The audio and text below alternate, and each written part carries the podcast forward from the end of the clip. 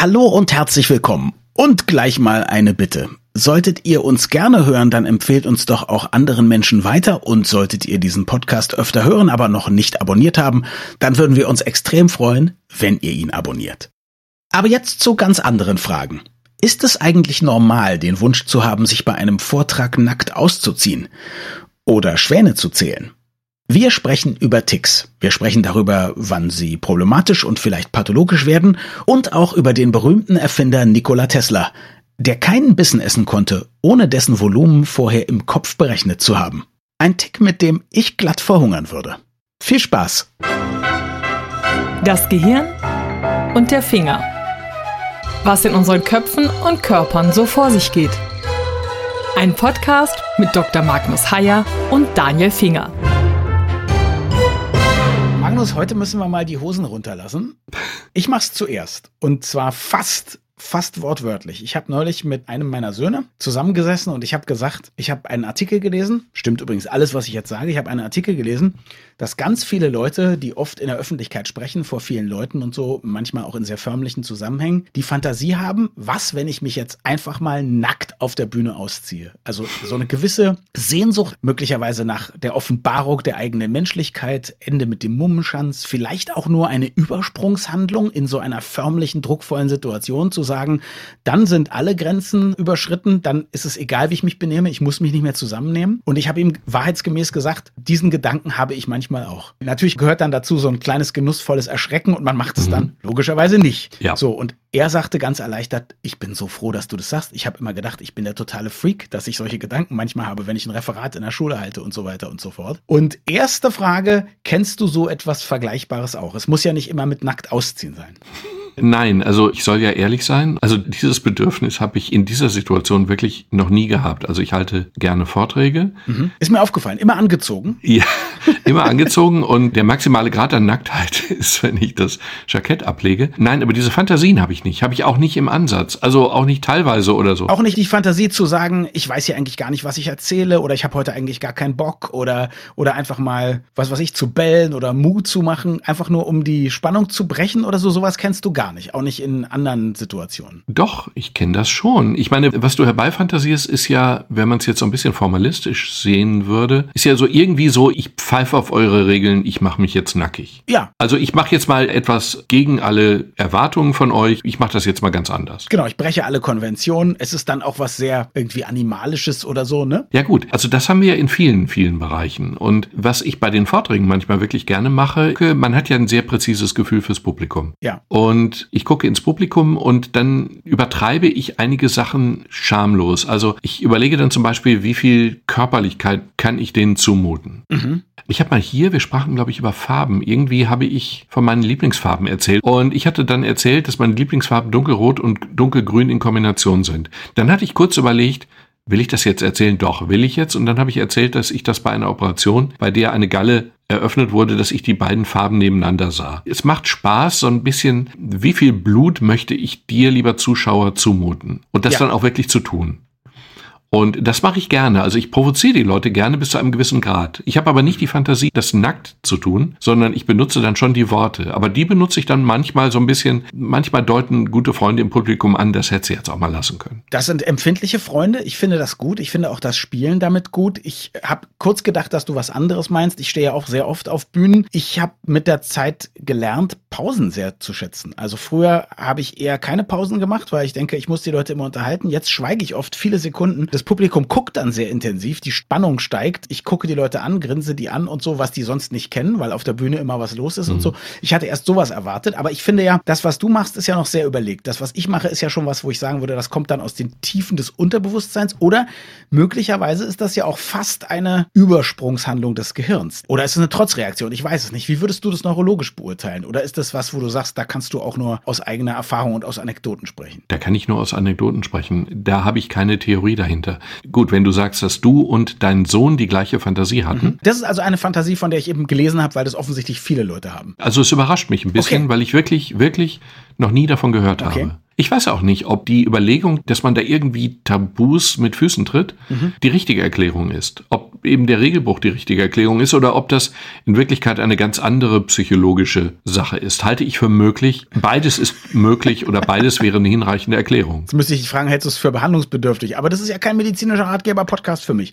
Deswegen frage ich das nicht. Stattdessen frage ich, könnte es in die Richtung gehen, na, ich verstehe zu wenig von der Krankheit, aber es gibt ja dieses Tourette, wo Leute auch in Situationen Sachen machen, von denen sie wissen, die sind furchtbar. Also die genießen das ja nicht, die Leute, die auf einmal, mhm. die sprechen mit mhm. dir, sind im Bewerbungsgespräch oder stehen an der Kasse und fangen dann an, zum Beispiel Schimpfwörter auszustoßen. Und wenn man das sieht, ich habe mir Dokumentation darüber angeguckt, wenn ich nicht besser Bescheid wüsste, würde ich denken, das kann nicht sein, dass das eine Krankheit ist. Das spielt derjenige. Aber ich weiß natürlich, dass es nicht so ist. Und wenn du dann noch weißt, dass man diese in Anführungsstrichen Krankheit, die ja eine extreme Behinderung ist, weil man wirklich im normalen Leben immer unter dem Damoklesschwert lebt, dass man jetzt gleich wieder irgendeinen Mist anstellt, den man ja wirklich nicht will. Wenn du jetzt weißt, dass man diese, in Anführungsstrichen, Krankheit mit einer Hirnstimulationssonde behandeln und heilen kann, bist du wahrscheinlich noch irritierter. Nee, ich bin nicht irritierter, ich bin erstmal total neugierig. Aber erstmal, was ist eine Hirnstimulationssonde? Also ich würde jetzt denken, man schiebt einen dünnen Draht irgendwo ins Gehirn und wenn man da eine Spannung anlegt, dann wird das Gehirn stimuliert. Passt das? Ja, man schiebt einen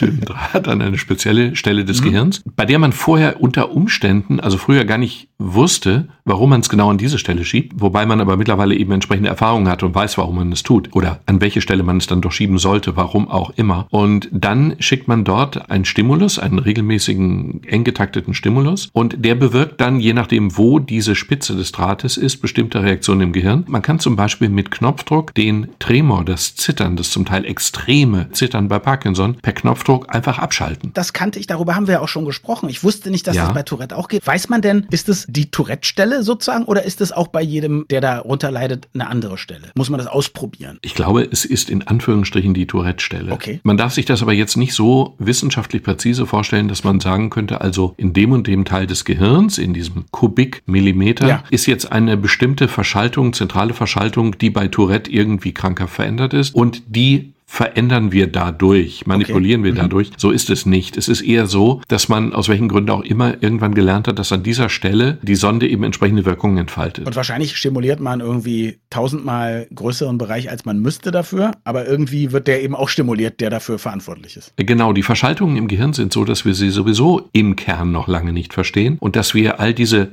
invasiven Dinge mehr oder weniger im halben Blindflug machen. Aus Erfahrung, Erfahrung macht klug, aber nicht wirklich wissenschaftlich begründet im ersten Schritt. Gibt es da Nebenwirkungen? Ist das teuer? Ist es schwer? Haben Menschen Angst vor, der, vor dem invasiven Eingriff? Oder warum gibt es immer noch so viele Menschen, die unter Tourette leiden? Es ist eigentlich relativ nebenwirkungsfrei. Muss man eine riesen Batterie auf dem Kopf tragen dabei? Die Batterie hat man, glaube ich, nicht am Kopf, mhm. sondern am Brustkorb okay. unter der Haut und die kann man durch Induktion laden, das ist kein großes Problem. Verbraucht auch ganz wenig Strom. Unter der Haut, also das ist eine kleine Batterie auch nur. Ja, sehr klein und unter der Haut, klar, genau. Also nur weil man es jetzt behandeln kann, heißt es ja nicht, dass man weiß, was da nicht funktioniert im Gehirn. Weiß man, was da funktioniert oder nicht funktioniert? Nee, weiß okay. man nicht. Und das ist aber auch bei anderen Bereichen so. Also es gibt den Versuch, zum Beispiel auch Depressionen damit zu behandeln. Und das ist umso erstaunlicher, als dass Depressionen eine extrem, sagen wir mal, umfassende Krankheit ist und wir wirklich nicht genau wissen, was im Gehirn passiert, mhm. physiologisch passiert und wir schon überhaupt nicht wissen, was genau dann mit einer solchen Sonde passiert. Aber es ist sehr vielversprechend. Meine doofe Frage. Ich habe jetzt auch einen, ich glaube, das war von der BBC oder von Channel 4. Also da gibt es so eine Sendung First Dates heißt die. Da bringt man eben Leute zusammen und die werden dann gefilmt bei ihren ersten Dates. Und da war unter anderem waren zwei schwule Männer, die sich getroffen haben. Der eine war eben schwer vermittelbar, weil der hatte Tourette. Ich würde fast sagen, relativ süße Form von Tourette. Also der hat ganz viel zwischendurch so gepfiffen und so geschnalzt und so, also Sachen, die nicht so schlimm sind. Hat dann manchmal aber auch irgendwie Leute, die er mochte, vor allem so ein bisschen geschlagen und so, was natürlich, wenn man sich nicht gut kennt, schwierig ist und so, ja. Aber die, die haben sogar das. Würde ich aber jetzt auch so genau, sehen, ja. Das Date hat aber gut funktioniert, muss man sagen. Und da war das so, der hat erzählt, mhm. dass er nach einem traumatischen Erlebnis, ich glaube in seiner Jugend oder so, hat er das erst überhaupt entwickelt. Das würde ja aber bedeuten, mhm. dass traumatische Erlebnisse, wenn es tatsächlich irgendeine Fehlfunktion, Fehlstruktur, Fehlverschaltung im Gehirn ist, dass traumatische Erlebnisse da dauerhaft wirksame Fehler im Gehirn Gehirn erzeugen können. Oder das ist sozusagen, und das ist die wahrscheinlichere Erklärung, wobei ich nicht weiß, welche stimmt,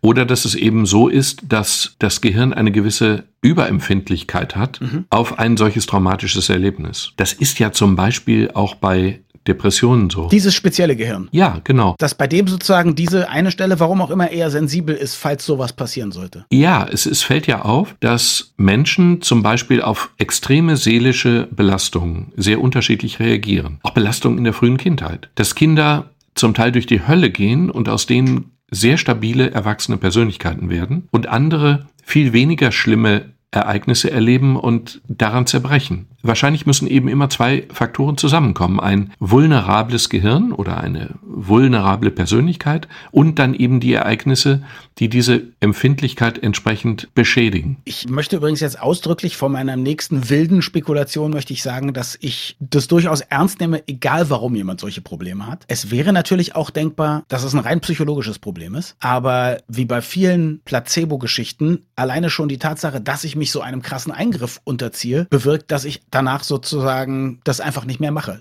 dass sich irgendwas in mir psychologisch verändert. Das ist theoretisch möglich, praktisch aber nicht. Okay. Insofern, als dass man genau hier mhm. eine solche Sonde ja eben ein- oder eben auch ausstellen kann. Okay. Und ich könnte das tun, ohne dass das der Patient merkt. Und dann kann ich quasi blind testen. Genau. Genauso wie du bei einem Parkinson-Patienten diesen Schalter ein- und ausstellen kannst und er dann wirklich mit dem Zittern aufhört oder wieder anfängt. Mhm. So könntest du es hier ja auch tun, obwohl bei Tourette ja die Ausfälle nicht kontinuierlich sind, sondern mal auftreten und mal nicht. Aber das kann man insofern schon kontrollieren. Doch, das ist, gehe ich ganz stark von aus, weit mehr als ein reiner Placebo-Effekt. Übrigens, da merke ich, wie doof ich bin. Ich habe nämlich, glaube ich, unbewusst immer angenommen, wenn man so eine Stromstimulation hat, dass man das irgendwie merkt. Also, dass man das irgendwie, dass es kribbelt, dass man irgendwie wie so einen Kriechstrom merken würde oder so. Aber das ist wahrscheinlich überhaupt nicht so, ne? Ich glaube, dass es nicht ja. so ist. Und das könnte man dadurch begründen, oder ist es zwingend eigentlich, dass das Gehirn selber keinerlei Schmerzrezeptoren hat. Ja. Du kannst, wenn du eine Nadel durch das Gehirn stößt, dann hast du irre Schmerzen. Das hängt aber damit zusammen, dass du durch die sehr schmerzempfindlichen Hirnhäute durch musst. Gut, ich mache das auch nicht gerne. In der Tat. Es ist auch eine auf Dauer, also schon ermüdend belastende, na wie auch immer. Aber das Gehirn selber hat keine Schmerzrezeptoren. Insofern gehe ich davon aus, dass es auch nicht indirekt irgendeinen Stromstoß spürt. Was ist mit Ticks? Ticks sind ja kein richtiges Tourette. Ich habe einen Freund, aber der hatte mal einen Tick, den hat er versucht zu kompensieren. Der hat aber nach fast jedem Satz Ahem gesagt. Also der hat jetzt gesagt, Magnus, wie ist das eigentlich? Könnte es nicht auch ein Placebo sein? Ahem. Und es war ein komisches Ahem und es war offenbar relativ zwanghaft. Wir haben das einfach ignoriert, aber alle im Freundeskreis mhm. wussten das und wenn er nicht dabei war, haben wir manchmal auch darüber gesprochen. Das hat er inzwischen abgelegt. Einer meiner Söhne, als er noch klein war, hatte den, den Tick, mal was, den Arm zu versteifen, mal die Schulter hochzuziehen und so. Das habe ich gemerkt, wenn ich den ins Bett gebracht habe und dabei mit ihm gekuschelt habe. Und der konnte das nicht lassen, eine Zeit lang. Das hat sich mhm. allerdings so dann ein bisschen ausgewachsen.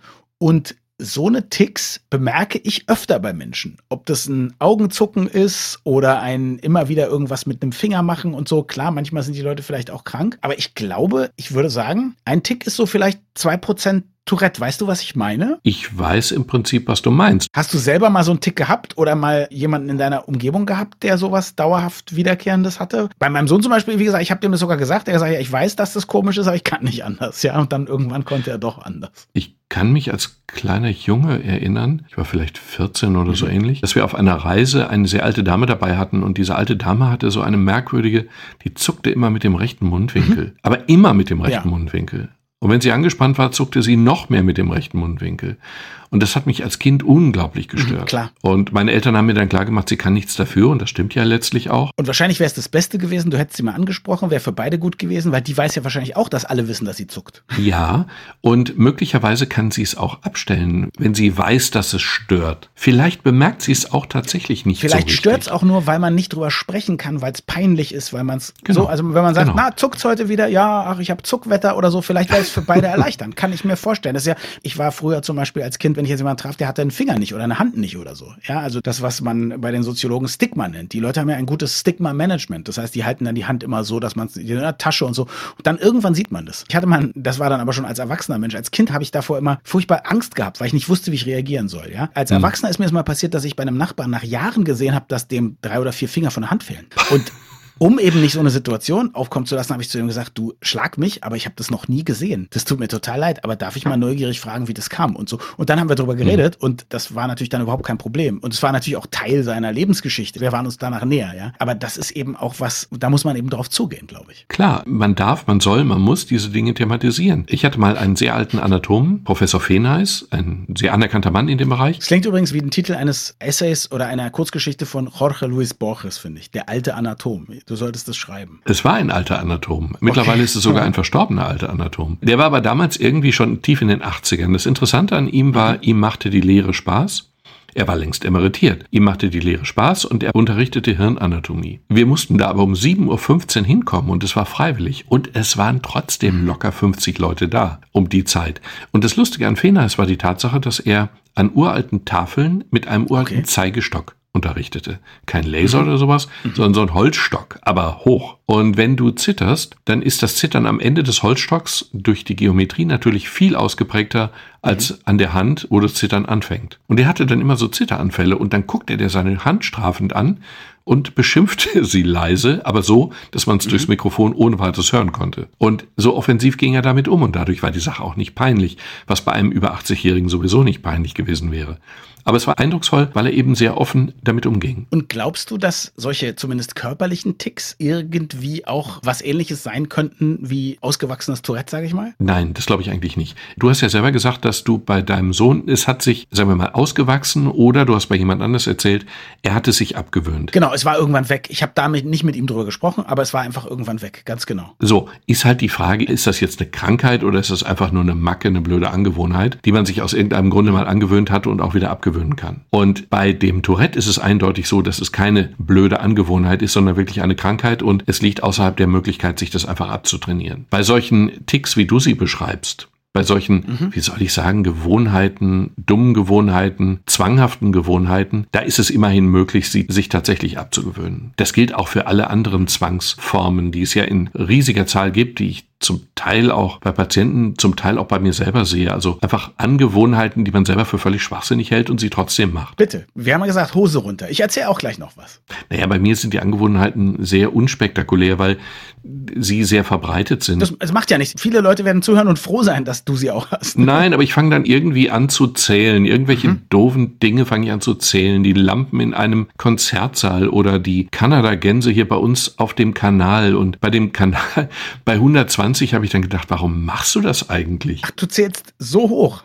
ja, verrückt. Okay. Naja, es waren halt 120 Gänse, die da auf dem Kanal rumschwammen. Und eigentlich ärgere ich mich darüber zu zählen, aber irgendwie, ich weiß auch nicht, ich habe dann irgendwie den Eindruck, mhm. ich habe die Welt im Griff, wenn ich sie zahlenmäßig erfasst habe. Was bei einem Konzertsaal einfach kein Argument ist, weil die Anzahl der Lichter hat mit der Qualität der Akustik extrem wenig zu tun. Ich finde das total spannend, also weil die Erklärung ich habe dann den Eindruck, ich habe die Welt im Griff. Die ist intuitiv so logisch. Ich wäre da nie drauf gekommen. Ich zum Beispiel habe folgenden Tick, wenn ich mich zu oft, sagen wir mal, rechts rumgedreht habe, wenn ich mich irgendwo umschaue oder so. Da habe ich das Gefühl, ich muss mich jetzt auch x-mal nach links rumdrehen, sonst bin ich irgendwie falsch gedreht, was total irrsinnig ist. Aber äh, manchmal kann ich es bekämpfen, manchmal nicht. Manchmal habe ich das Gefühl, wenn ich, was weiß ich, steht irgendwo eine Säule im Gebäude. Ich habe intuitiv, obwohl ich weiß, es ist total Quatsch, das Gefühl, es macht einen riesen Unterschied, ob ich jetzt links oder rechts vorbeigehe. Ich muss sagen, ich habe keine Ahnung, ob links oder rechts besser ist oder aus welchen Gründen oder so. Aber, aber irgendwie habe ich das Gefühl, es macht einen wahnsinnigen, mhm. schicksalshaften Unterschied, als ob eben das gesamte Universum ab da determiniert ist, aber vorher nicht, was total irrsinnig ist, ja. Und die Anzahl der Treppenstufen die du bis zu dem Saal, in dem die Prüfung ist, sein wird. Die Anzahl der Treppenstufen, ob das jetzt eine gerade oder ungerade Zahl ist, die kann sich auch schicksalhaft und tragisch auswirken. Interessant, das glaube ich. Hast du eine negative oder positive Erfahrung gemacht mit den Treppen oder erzählst du es nur, weil du weißt, dass Leute sowas glauben? Nein, ich habe das selber auch mal eine Zeit lang irgendwie, ich habe dann halbwegs zwanghaft Treppenstufen gezählt. Es ist einem ja bei diesen Dingen ausdrücklich mhm. bewusst, dass es Unsinn ist. Ich hatte einen ganz komischen mhm. Zwang als Schulkind. In der Grundschule, das habe ich hinterher nochmal nachvollzogen mit einem uralten Aufsatzheft. Stell dir vor, du schreibst ein A. Das A ist ja oben offen oder oben rechts offen oder geschlossen, kann man machen, wie man will. Ja. Also ich kann es nicht machen, wie ich will, weil ich schlampe immer, aber ja. Mhm. Wenn du also in schöner Schreibschrift ein A schreibst, dann mhm. ist da oben eine ganz kleine Lücke. Und ich hatte irgendwie den Eindruck, dass dem A das nicht gut tut und es muss, diese Lücke muss geschlossen werden. Ich hatte irgendwie den Eindruck, mhm. das A kriegt keine Luft oder so ähnlich. Und ich habe dann wirklich jeden Aufsatz, alles, jedes Diktat, bin ich hinterher nochmal durchgegangen und habe die A's geschlossen. Das kann man in den uralten Aufsätzen von mir aus der Grundschule sehen. Das ist natürlich von bemerkenswerter Lächerlichkeit. Das macht dich mir hochsympathisch. Also es zeigt Fürsorge für das A. Ja, meine Fürsorge für das A und das G, weil das G obenrum ja genauso aussieht. Diese beiden Buchstaben habe ich gepflegt und gehegt und dafür gesorgt, dass sie oben geschlossen sind und also ausreichend atmen können. Irgendwann habe ich dann aber damit aufgehört. Auch aufgehört,